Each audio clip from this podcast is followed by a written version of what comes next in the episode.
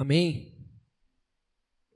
Muito bom esse tempo de adoração, esse tempo de comunhão com o Senhor. Obrigado, Ju, obrigado, banda. Boa noite, família. Boa noite, estação. Congregação da noite. Muito, muito bom estar com vocês. Mais este domingo aos pés do Senhor. Muito bom termos mais este tempo juntos. E essa noite eu quero falar com vocês e para vocês algo que o Senhor ministrou, na verdade, alguns meses atrás no meu coração. E foi inclusive tema de uma pregação que eu fiz em Belo Horizonte. E aí deixei ela em Belo Horizonte, não trouxe para São Paulo. Mas essa semana, quando estávamos reunidos, terça-feira na reunião de oração, ela foi tema recorrente das nossas orações e uma das irmãs, na verdade, compartilhou a passagem. E aí eu falei, poxa, eu fiz uma pregação sobre isso, mas eu deixei em BH. Aí ela falou, nossa, Jota, você tem que trazer pra gente. Aí eu falei, então eu vou trazer esse domingo. então o Senhor parecia mover e conduzir o meu coração para relembrar essa palavra. E como eu orei, espero que seja bênção não só aos teus ouvidos, mas ao teu coração e que seja o próprio Espírito do Senhor ministrando a você essa noite. E sem muita enrolação, sem muita embromação, Marcos 4, nós vamos ler do versículo 35 ao 41, a passagem que dá o tema a esta palavra e o título a esta mensagem. E o título desta mensagem essa noite é Não te importas? Uma pergunta que vamos ver os discípulos declarar a Jesus nessa ocorrência aqui de Marcos 4. Eu vou ler na NVT, acredito que a Sarinha colocou aí para vocês. Obrigado, Sarinha. Versículo 35 ao 41.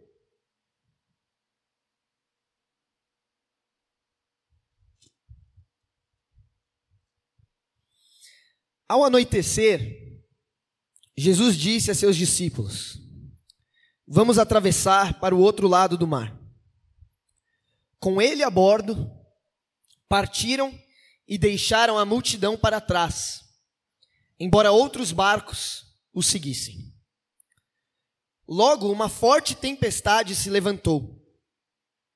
As ondas arrebentavam sobre o barco, que começou a encher-se de água. Jesus dormia na parte de trás do barco, com a cabeça numa almofada. Os discípulos o acordaram, clamando: Mestre, vamos morrer. O Senhor não se importa? Jesus despertou, repreendeu o vento e disse ao mar: Silêncio, aquiete-se. De repente o vento parou e houve grande calmaria. Então Jesus lhes perguntou: Por que estão com medo? Ainda não têm fé? Apavorados, os discípulos diziam uns aos outros: Quem é este homem que até o vento e o mar lhe obedecem? Até aqui. Não te importas.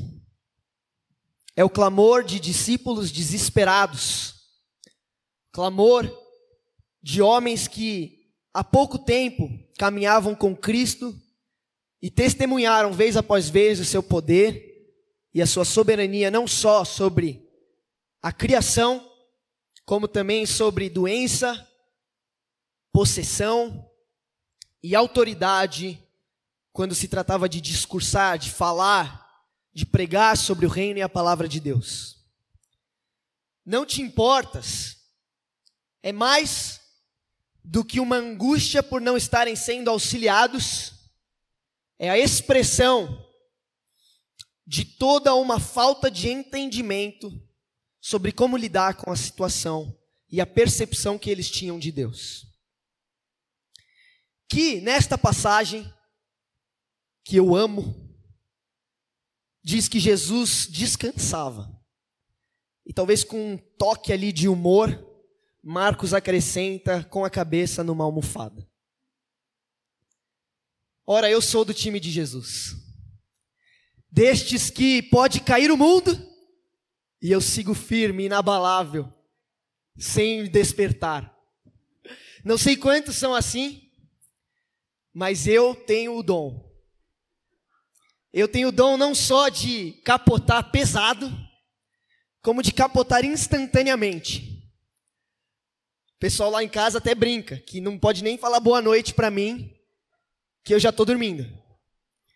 E eu dou graças a Deus por este dom, porque ele é muito útil em muitas, muitas ocasiões.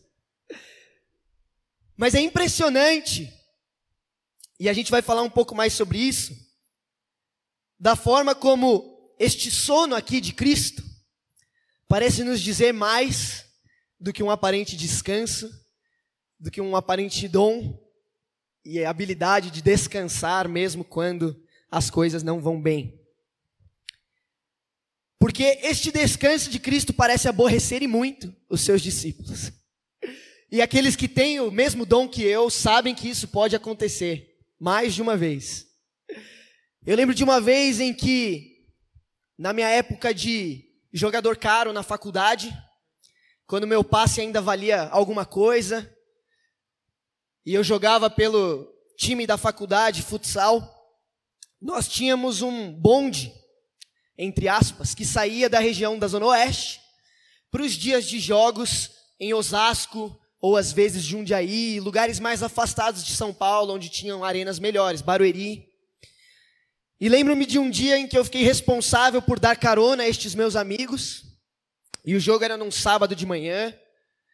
E aí lembro de estar dormindo tranquilo, quando de repente acordo com os gritos dos meus amigos na portaria do prédio, já que eu moro no segundo andar, dizendo: Jotinha, Jotinha.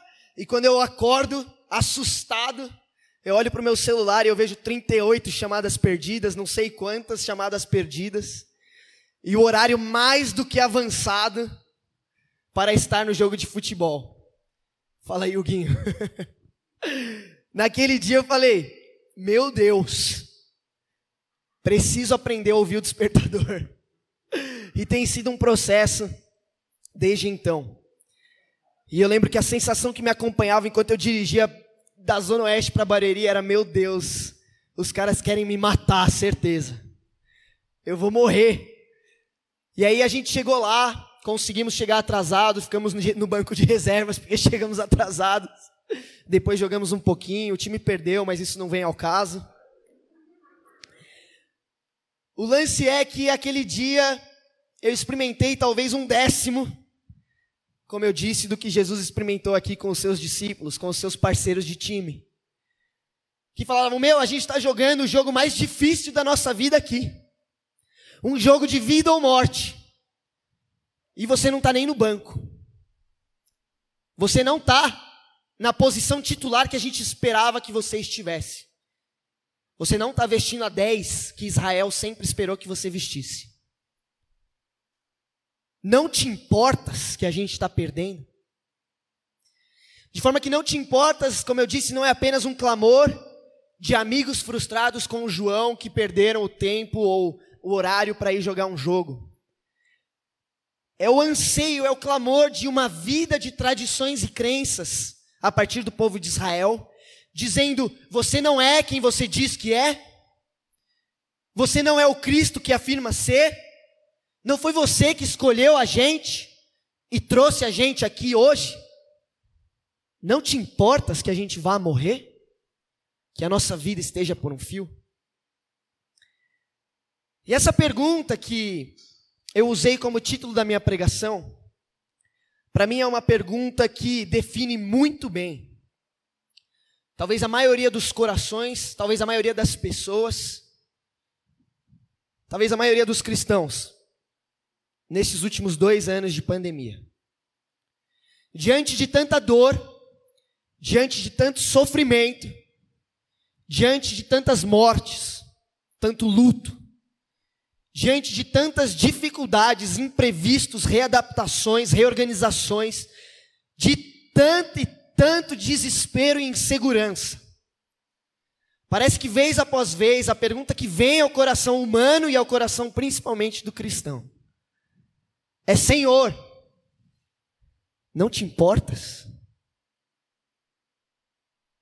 Não te importas com tanta gente morrendo, com tanta gente sofrendo, com as nossas vidas do jeito que estão?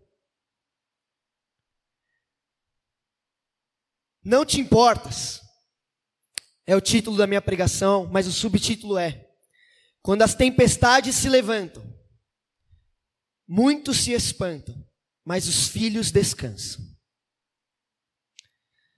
Não te importas é o clamor desesperado de discípulos que aguardavam a manifestação do Filho de Deus.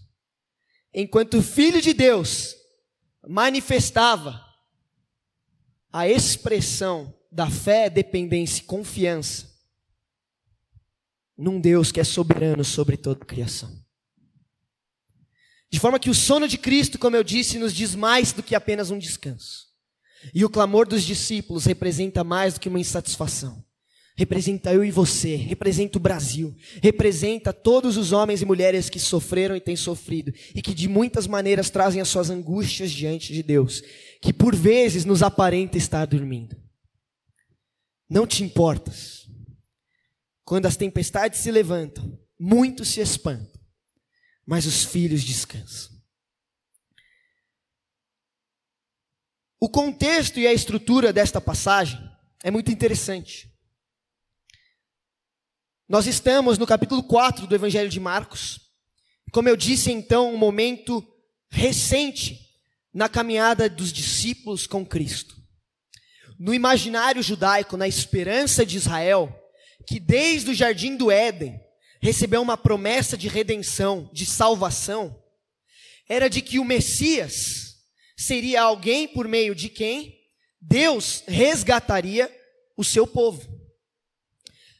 Nas festas judaicas, que vez após vez celebravam e remontavam o Êxodo, por exemplo, o episódio onde Moisés, né, liberta o povo de Deus pelas águas do mar, trazendo o povo à terra prometida, é, gerava neles uma expectativa de um novo êxodo. Afinal, eles sempre foram o povo de Deus, sempre caminharam de acordo com as leis de Deus, sempre se esforçaram por estar diante de Deus, ao contrário das nações pagãs. Mas tudo que eles tinham eram promessas do que Deus faria. Eles não tinham a receita de como Deus faria. E esta parece sempre ser a nossa inquietação. Queremos saber não só o que Deus vai fazer, mas como Ele vai fazer. De forma que quando Deus está fazendo, como foi com Jesus, nós queremos dizer a Ele como fazer. E não ouvir o que Ele tem a dizer. Não te importas que isso esteja acontecendo desse jeito? É a frustração, é a expressão dessa angústia, de toda uma tradição, uma esperança, de promessas que há anos e há anos eram relembradas e revividas por um povo, dizendo: Você é quem você diz que é, você vai fazer o que você veio para fazer? Porque eu não estou entendendo. Faz parte do seu plano a gente morrer? E o contexto, então, desta caminhada dos discípulos em Marcos com Jesus é esta de um gradual processo de entender quem Jesus era em sua revelação plena. Porque eles sabiam que Deus enviaria alguém, mas não sabia como ele seria. Eles sabiam que Deus enviaria, enviaria alguém como um rei, era o que as promessas diziam. Mas não que ele reinaria em amor, em humildade, não, eles queriam um rei bélico. Eles queriam uma coroa de ouro, eles queriam um poderio militar. Então toda essa frustração diante desta nova revelação de Cristo, de que é este o Messias que Deus tem para nós, é este então o cumprimento das promessas do Senhor, atinge até os mais próximos, como João Batista, que fala: afinal, és tu que estávamos esperando ou haverá outro? E é neste contexto, então, que a gente chega no ápice talvez, do assombro dos discípulos com este personagem chamado Jesus. Que até então eles não faziam ideia de que poderia ser, de alguma forma, Deus entre eles. O pão do céu, o Emanuel, como cantamos. O Messias para ele poderia ser um judeu qualquer, um homem como Davi, que resgataria o povo e reinaria como um rei. Então é todo um, o evangelho é todo um processo de ser desconstruído da nossa tendência de querer fazer Deus e encaixar Deus nos nossos parâmetros, a entendê-lo então como ele é.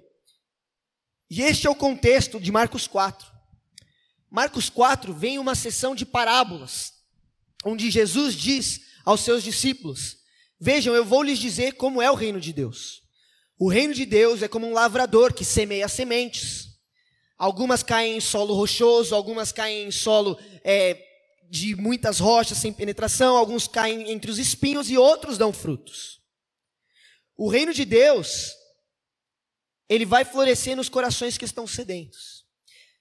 Aí ele fala sobre o reino de Deus ser como uma candeia, uma luz que é para iluminar, mas que o, rei, o Israel escondeu.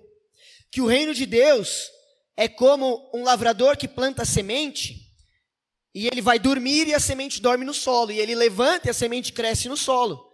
E ele dormindo e levantando sem entender como a semente cresce, vê a semente crescer. Assim é o reino de Deus. E aí ele segue dizendo: ora, o reino de Deus é como uma semente de mostarda, que parece a menor dentre todas as sementes, mas se torna uma das maiores das hortaliças. Tudo que Jesus diz em Marcos 4, através dessas parábolas, é: o reino de Deus que vocês tanto esperavam vocês não sabem como ele cresce e como ele acontece. E ele não vem como vocês esperam que ele aconteça. Mas ele está surgindo diante dos seus olhos. E ele começa como um grão de mostarda. Como um carpinteiro e doze judeus. Doze pescadores e homens sem educação alguma. Mas se torna um dos maiores movimentos e uma das maiores hortaliças. É isso que Jesus está dizendo no capítulo 4 e aí Marcos encerra esse capítulo com essa passagem, que tem em si, como eu disse, uma estrutura interessante. Aprendi no seminário com o meu professor que no grego, que é a linguagem original do Novo Testamento, nós temos três palavras que dividem essa passagem em três seções. Três palavras, na verdade, que são três repetições da mesma palavra. A palavra grande, ou em grego mega. Para os que estão acostumados com linguagem de informática e essas coisas, sabem que o mega é até uma etiqueta, né? uma, um sistema métrico. Né? Tem os kilobytes, tem os megabytes, e aí tem os terabytes, enfim, os gigabytes. Porque o mega ele vem do grego que significa grande. Significa algo de excessiva grandeza, intensidade. E aqui nesse texto a gente tem três megas. O primeiro mega deles é a tempestade. Os discípulos estavam no mar da Galileia, e aí o primeiro mega vem, uma mega tempestade. Ventos assombrosos, ondas gigantescas. O segundo mega é a bonança. Uma tremenda paz. E o terceiro mega é o pavor. Algumas Bíblias talvez não tenham esse adjetivo, essa expressão de quantidade, mas no versículo 41 diz apavorados. No grego é, cara, mega apavorados. Excessivamente, extravagantemente assustados. Então o texto ele tem esses três megas e eu quero olhar um pouquinho para cada um. O primeiro mega é a tempestade. A tempestade era algo comum naquele lugar, naquela região. Vocês sabem, eles estão aqui no Mar da Galileia que ele é chamado mar, mas ele é um lago de água doce. Que ele fica a uns 200 quilômetros de Jerusalém ao norte. E ele fica situado entre planícies, ali para a região da Judéia, e montanhas ao seu leste.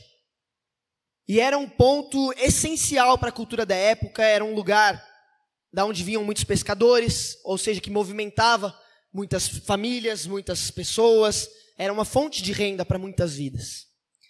Só que por causa dessa geografia, os ventos frios das montanhas encontravam os ventos mornos do lago, que tem mais de 20 quilômetros de extensão, e por isso ele é chamado mar, causavam súbitas alterações na, na atmosfera, de pressão, e como vocês sabem, e aí causavam então súbitas tempestades. E até hoje isso acontece.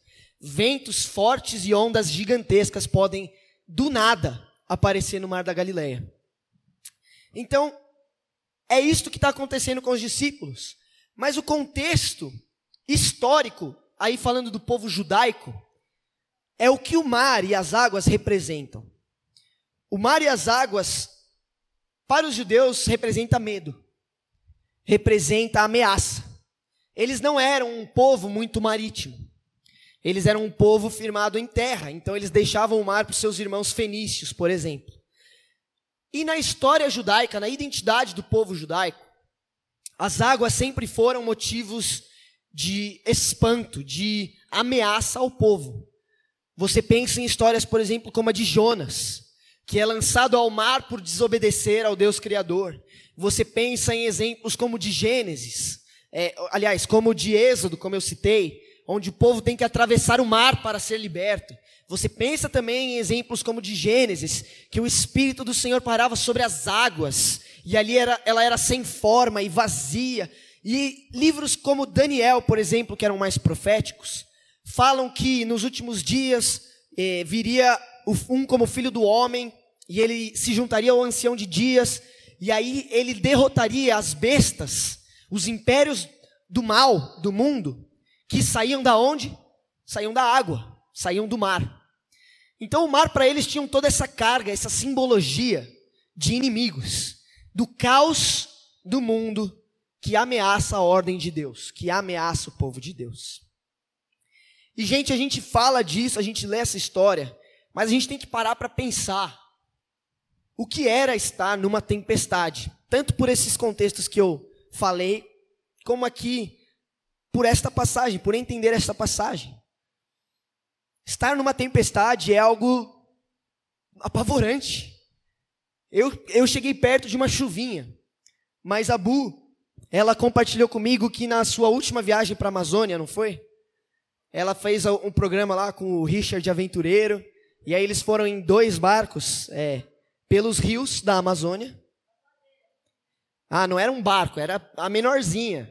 Era uma menorzinha, aquela que tem as redinhas para você dormir. Não era nem um navio, era um, era um barquinho, madeira. De índio. Ela tá aqui, ó, dando os detalhes para você entrar na história. E a Amazônia é conhecida por chuvas, né? Tropicais, torrenciais, obrigado, que são ali gigantescas. E aí ela fez um vídeo até de que eles estavam no meio de um passeio voltando à noite e eles foram acometidos por uma tempestade absurda. Uma tempestade que eu e você aqui em São Paulo não temos noção do que é. E que naquele barquinho onde tudo agora é, é escuridão, é anoitecer ao seu redor, você só vê as coisas quando o relâmpago cai. E aquele barulho ensurdecedor, parece que o barco vai virar num rio ali cheio de jacarés, piranhas e outros animais aquáticos. E eu sou do time do povo de Israel aqui que não gosta de animais aquáticos, que acha que os inimigos vêm da água assim, porque você não vê eles, você não sabe onde eles estão. Mas enfim, isso aí é uma, uma neura minha com eu e o Mateus, né? Mateus compartilha um pouco dessa fobia. Mas o fato é que ela disse, depois que passou a situação, pro cara, meu, você já passou por isso, né? Porque ele estava o tempo todo tentando falar, não, calma, tá tranquilo, é assim. Aí ele falou, não, eu achei que a gente fosse morrer ali. não, eu achei que ali a gente não ia voltar para casa. Porque foi uma tempestade que eles nunca tiveram na Amazônia, nunca experimentaram num barquinho de madeira. E aí você pensa nos discípulos ali com Jesus, água enchendo o barco, água enchendo o barco, um barquinho de madeira, ondas gigantescas, um vento ensurdecedor, e eles desesperados, desesperados, dizendo: cadê Jesus? Eles olham para o lado, um tirando água daqui, outro tirando água dali, um gritando com o outro, um tentando se segurar, e eles falam: Meu, cadê Jesus? Cadê Jesus? E aí eles vão ver ele está descansando no fundo do barco, com a cabeça numa almofada. E aqui a gente já começa a entrar no segundo mega. Porque, cara, aqui tem uma lição muito importante, que é sobre fé e dependência. O sono, se você parar para pensar o que ele representa, ele é até alvo de alguns salmos na Bíblia, dizendo: Senhor, tu guardas o meu sono. Senhor, tu me proteges enquanto durmo. O sono, ele é um extremo estado de dependência e vulnerabilidade. Quando um homem ou uma mulher está dormindo, está completamente vulnerável. O sono é dádiva do Senhor. Você já parou para pensar nisso? Por que, que Deus criou o sono? Criou o homem para dormir. Ué, se ele queria filhos e filhas, por que, que não criou com a bateria 24 horas por dia? Precisa recarregar? Para que isso, Deus? O sono é um presente de Deus. É, é uma dádiva e uma oportunidade de entendermos o nosso lugar enquanto humanidade, de depender e confiar no Senhor de que enquanto estamos desarmados, indefesos e vulneráveis, o Senhor cuida de nós. E é isso que dá lugar ao, ao descanso no sétimo dia e outras passagens com este sentido. É essa completa dependência de Deus. E é isso que a gente vê em Jesus. Uma confiança tão extrema que, em meio à tempestade mais devastadora que os discípulos já viram ou sofreram ali, eles falam: Como é que esse cara está dormindo? Como é que ele está descansando?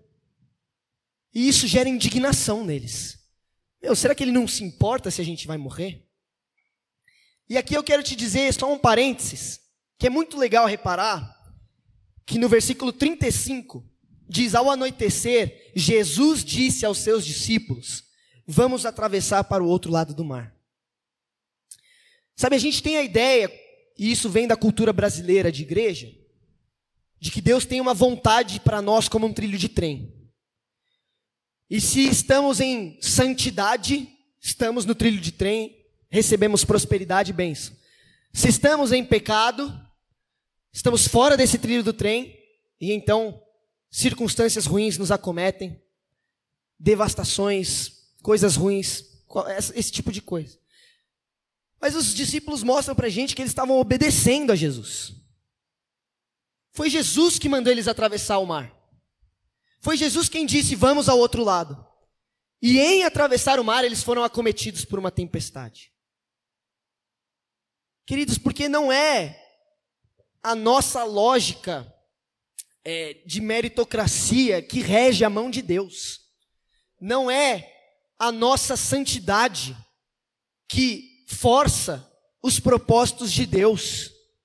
Não, Ele é Deus. E ele nos guia por pastos verdejantes e pelo vale da sombra da morte. Podemos estar ou não de acordo com as suas palavras e passar ou não por momentos difíceis. Porque o mundo é um lugar caído.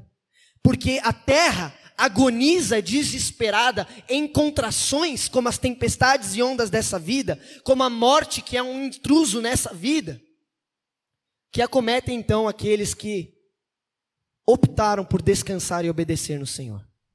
Ser acometido por uma tempestade, uma circunstância imprevista da vida, um momento de dor, não quer dizer que não estamos na vontade de Deus. Pelo contrário, pode ser para nós o momento em que nos curvamos e dizemos: Quem é este? Que até as tempestades da minha vida tem sob seu controle. Porque é isso que eles veem acontecer. O segundo mega é a bonança. Jesus se levanta. Jesus, em outras versões, desperta. E essa palavra me dá arrepios. Jesus desperta. Uh! Aqui ó. Jesus desperta, irmão. Jesus desperta. Quando clamam a Ele. E aí ele vira para o vento e ele fala, Shh! e ele vira para as ondas e ele fala, aquietem-se. E faz-se uma mega bonança. Uh! Uma mega calmaria. Irmão, pode ser as, a pior das ondas que você já enfrentou. Pode ser a pior tempestade que você está passando na vida. É uma palavra de Jesus. É uma palavra de Jesus. Porque quando ele desperta, acabou. Acabou. o Senhor reina sobre a criação. Mas aí vem a parte interessante. Porque ele diz, depois de acalmar a criação, ele vai acalmar as criaturas. e eles fizeram duas perguntas para Jesus: Jesus, não te importas? Você não está vendo que a gente está morrendo? Você não está vendo que a gente está sofrendo? Eles falam, mestre, vamos morrer. E eles falam, Senhor, não te importas. E aí Jesus, depois de acalmar o vento, calmar o mar, vira para eles e fala: Por que estão com medo? E vocês ainda não têm fé? Nossa. Eu acho que a, os ventos e os mares viraram uns para os outros e falaram: ai. Hum, hum, doeu quando ele falou com a gente, mas ainda bem que a gente não é esses caras aí. Porque, meu irmão, duas indagações dos discípulos: vamos morrer, não te importas? E olha o paralelo: Jesus fala, por que vocês têm medo? Vocês não têm fé? Por que vocês têm medo de morrer? Diz Jesus aos seus discípulos. Ou por que, que vocês estão com medo da tempestade? Sabe, a morte, ela não faz parte da criação como um propósito de Deus para o homem. Ela é um intruso por causa do pecado, no seu poder sobre nós. Mas, redimidos por Cristo, Paulo diz que vencemos a morte, porque Cristo venceu a morte. De modo que podemos virar e dizer: Ó oh morte, onde está o teu aguilhão? Onde está o teu poder sobre nós? E é uma realidade tão estrondorosa, tão magnífica na vida do cristão, que passa a tirar os olhos da terra, das tempestades deste mundo, e colocar no céu de forma tão gloriosa a ponto de dizer que viver é Cristo e morrer é lucro. Por que vocês têm medo? Sabe, nós precisamos olhar para a vida além da vida e entender as tempestades desta vida como muito mais do que eventos que afetam a nossa vida terrena mas talvez como circunstâncias que moldam a nossa eternidade. E diante da eternidade, diante da vida eterna com Deus, o que são dois, três segundos de tempestade na terra? Acaso ainda não têm fé? Ainda não entenderam quem eu sou? E aí vem o terceiro mega e eu já vou começar a encerrar. Vou até pedir para o Samuca se ele quiser vir aqui no louvor. O terceiro mega, depois da mega bonança, é o mega pavor. É esse assombro. É essa tremenda vulnerabilidade diante de um ser que eles percebem que não compreendiam nem metade. Quem é este homem? É a expressão agora dos discípulos. Uma expressão que traz tanto assombro quanto adoração. Quem é este homem? Faz ecoar salmos de Davi e de outros que dizem: Quem é este? Quem é como o Senhor? Quem é este que governa sobre a terra, que reina sobre tudo. Quem é este homem? É uma expressão de assombro, porque eles viram uns para os outros e eles falam: Você fazia ideia de que ele tinha esse poder? Você fazia ideia de que ele tinha essa autoridade? Vocês sabiam que ele tinha esse nível de soberania sobre a criação? Porque, como eu falei, era um processo gradual de entender quem Jesus era. E no, na cultura e na tradição judaica, quando a gente vê os salmos, as palavras do Antigo Testamento, Salmo 65, por exemplo, diz: Formaste os montes com teu poder e de grande força te armaste. Acalmaste a fúria dos mares e as ondas impetuosas, e calaste o tumulto das nações.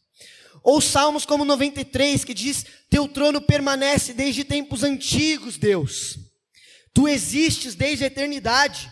As águas subiram, ó Senhor, as águas rugiram como trovão, as águas levantaram ondas impetuosas. Mais poderoso que o estrondo dos mares, mais poderoso que as ondas que rebentam na praia, mais poderoso que tudo isso é o Senhor nas alturas. Só que estes eram salmos para o povo judeu que falavam de El Shaddai, que falavam de Yahweh, que falavam do Deus que libertou o povo do, do Egito do, e, e falou: Eu vou libertar vocês de novo. E aí que está o lance. Só Deus tinha esse tipo de poder. Só Deus era o Deus que criou a terra dos mares, que venceu as bestas que saíam da água, que acalmava os mares quando Jonas era lançado aos mares, esse Deus que controlava as águas. E aí de repente eles estão diante deste filho de carpinteiro de Nazaré, que estava dormindo no barco. E aí ele vira para as ondas e ele fala: Aquietem-se. E elas param. E ele vira para o vento e ele fala: Silêncio. E os ventos obedecem. E aí eu penso no mar se acalmando. E ali os discípulos também se acalmando e começando a ser tomados de temor, de medo, de pavor. Porque eles falam, gente, Deus está no barco. E a gente não tinha percebido. Deus estava conosco o tempo todo. E a gente não tinha reparado. Quem é esse que até o vento e as águas lhe obedecem? Quem é esse que diante dos ventos da minha vida e as ondas de dificuldades com uma palavra, me faz perceber que eu podia descansar esse tempo todo, que Ele estava no barco comigo, que Ele estava cuidando de mim, que a morte não é o ponto final, e que a vida eterna é conhecer este, que é maior que tudo e qualquer circunstância que podemos viver. E aí sabe o que é mais magnífico? É que essa história ela é quase que uma sinopse de todo o evangelho. Porque ali nas atitudes de Cristo, lembra que eu falei sobre o contexto das parábolas? Sobre a semente que não parece, mas é o reino de Deus? Sobre esse homem que não parece ser Deus sobre as dificuldades e as tempestades, mas se manifesta Deus? É isso que Marcos está dizendo, que é Jesus. Porque essa palavra que eu amo, que me dá arrepios, levantar, despertar, é um sinônimo de ressuscitar. É uma expressão na cultura judaica que tem esse mesmo sentido. Então, sabe o que Marcos está dizendo? Ele está dizendo: olha, quando as tempestades da vida vierem, quando as dificuldades da vida vierem, quando as dores parecerem afundar o seu barco e a angústia parecer te dominar, lembra que Jesus adormeceu por três dias no solo da terra, sem vida, frio, mas ele despertou, ele levantou, ele ressuscitou, e naquela cruz ele disse: todo o mal, toda a morte, todo o pecado, é assim que eu lido com ele tomando sobre mim, tomando sobre mim. A sua dor eu tomei sobre mim. O seu pecado tomei sobre mim. A maldade do mundo tomei sobre mim. Por três dias ele descansou na terra. E ao terceiro dia ele levantou.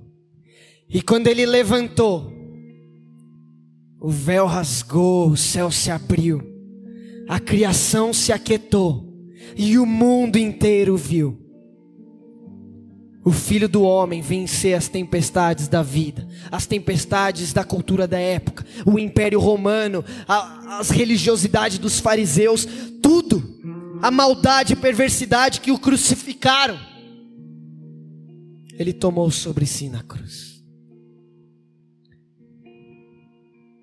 O que Marcos está dizendo, como um resumo de todo o Evangelho, é que Deus se importa.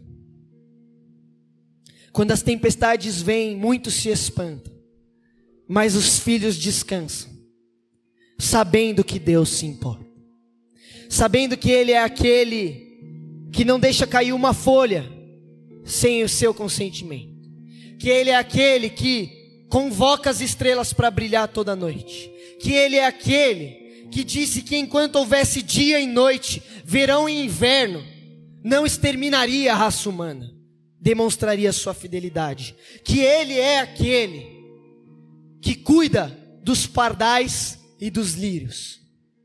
Quanto mais de vocês. Não te importas é o clamor desesperado de um povo que sofreu e não viu Deus como achou que fosse ver. E Deus está dizendo: Eu me importo. E a forma de lidar com o mal do mundo é a cruz é a cruz. A sua dor traz aos pés da cruz. A sua angústia traz aos pés da cruz. A sua tempestade traz aos pés de Jesus. Que com uma palavra, que com uma ação, que com um abraço, te mostra que você pode descansar como uma expressão da fé que o Senhor tem nele. Salmo 68 diz: Louvado seja o Senhor, louvado seja Deus nosso Salvador, que a cada dia nos carrega em seus braços, que a cada dia nos carrega em seus braços. Queridos, que essa noite você saia daqui, sabendo que não importa a tempestade que você vive, ou a dor que você possa ver encher o seu barco. Jesus já lidou com ela e pode acalmar o seu coração, pode acalmar as suas circunstâncias e vai te fazer perceber, talvez não hoje, talvez amanhã, talvez daqui a um tempo, que Ele sempre esteve no barco com você e que Ele domina todas as coisas, que Ele é soberano sobre todas as circunstâncias. Que, como um filho pequeno que sai de casa sem carteira, sem RG, sem planos nenhum para comer, você pode confiar que o seu pai está tomando conta de tudo, que ele vai suprir tudo. Basta você se voltar para ele, basta você enxergar a fidelidade dele, dia após dia, em cada amanhecer, uma misericórdia nova florescer. Essa semana eu estudei, semana passada, a história da expansão do cristianismo no meu seminário. E tem uma história que me marcou profundamente, cara, e eu vou terminar com ela. Que é a história de um cara chamado Policarpo. Depois da era apostólica, de Atos, a igreja passou pelos pais da igreja, que foram caras que defenderam a igreja. E Policarpo foi um desses que conheceu Paulo, que conheceu João, dizem alguns escritos. E ele foi uma influência enorme para os cristãos em determinada província romana. Até a perseguição vir e a perseguição perceber que, na verdade, muito mais vantajoso para ele do que matar os cristãos era pressionar eles, torturar, a ponto deles negarem a fé. De modo que muitos da igreja passariam a negar a fé, então, visto aquele exemplo. E aí Policarpo era alguém de influência. E eles foram atrás de Policarpo, que já tinha os seus oitenta e tantos anos. E aí eles ameaçam Policarpo, dizendo: Olha, você está avançado na sua idade, a gente não quer te matar. Nega a fé, para a gente não ter que te mandar para a fogueira. Nega a fé, que é tudo mais fácil. E aí Policarpo tinha duas opções então: ou a morte e a fogueira, ou negar a fé, negar Jesus. E aí, ele não vira para Jesus e fala: Não te importas que eu vá morrer. Ele vira para aqueles oficiais romanos e diz a história que ele disse: Por 86 anos tenho servido Jesus e ele não foi nada além de bom e fiel para mim. Eu não vou negá-lo, nem que eu morra, porque deixaria eu de ser fiel a Ele. E diz então que os romanos o queimaram vivo, com esse testemunho. E muitos crentes vendo aquilo se despertaram, se incendiaram por aquele testemunho e passaram a compartilhar o evangelho em todas as províncias. E muitos do que não eram, que não eram cristãos viram aquele homem e aquela barbaridade que os romanos fizeram com aquele senhor de idade e se converteram ao cristianismo. Porque ele disse: por toda a minha vida, o meu Senhor foi fiel a mim. O meu Senhor cuidou do meu barco. Não é a morte que me assusta, é eu ser infiel a Ele que me dói. A morte eu recebo de braços abertos. Que eu e você sejamos tomados dessa fidelidade, dessa paixão, dessa fé dessa dependência que não importa a tempestade. Descansa como numa almofada, sabendo que Ele é Senhor sobre o vento e as águas, que Ele é Senhor sobre cada dia da nossa vida, Ele é bom e fiel a cada manhã de sol ou a cada dia de chuva. Que o Senhor nos abençoe, em nome de Jesus.